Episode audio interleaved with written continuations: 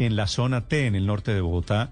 Robaron a Christopher Carpentier, el hombre de Masterchef. Lo atracaron después de salir de uno de los restaurantes de la zona allí por la calle 82. Desde el lugar, Julián Ríos. Néstor, buenos días. Efectivamente, este reconocido chef iba acompañado de una joven identificada como Andrea Gómez Salazar. Los dos fueron víctimas eh, de un hurto de celulares hacia las 5 de la mañana cuando salían de la zona T.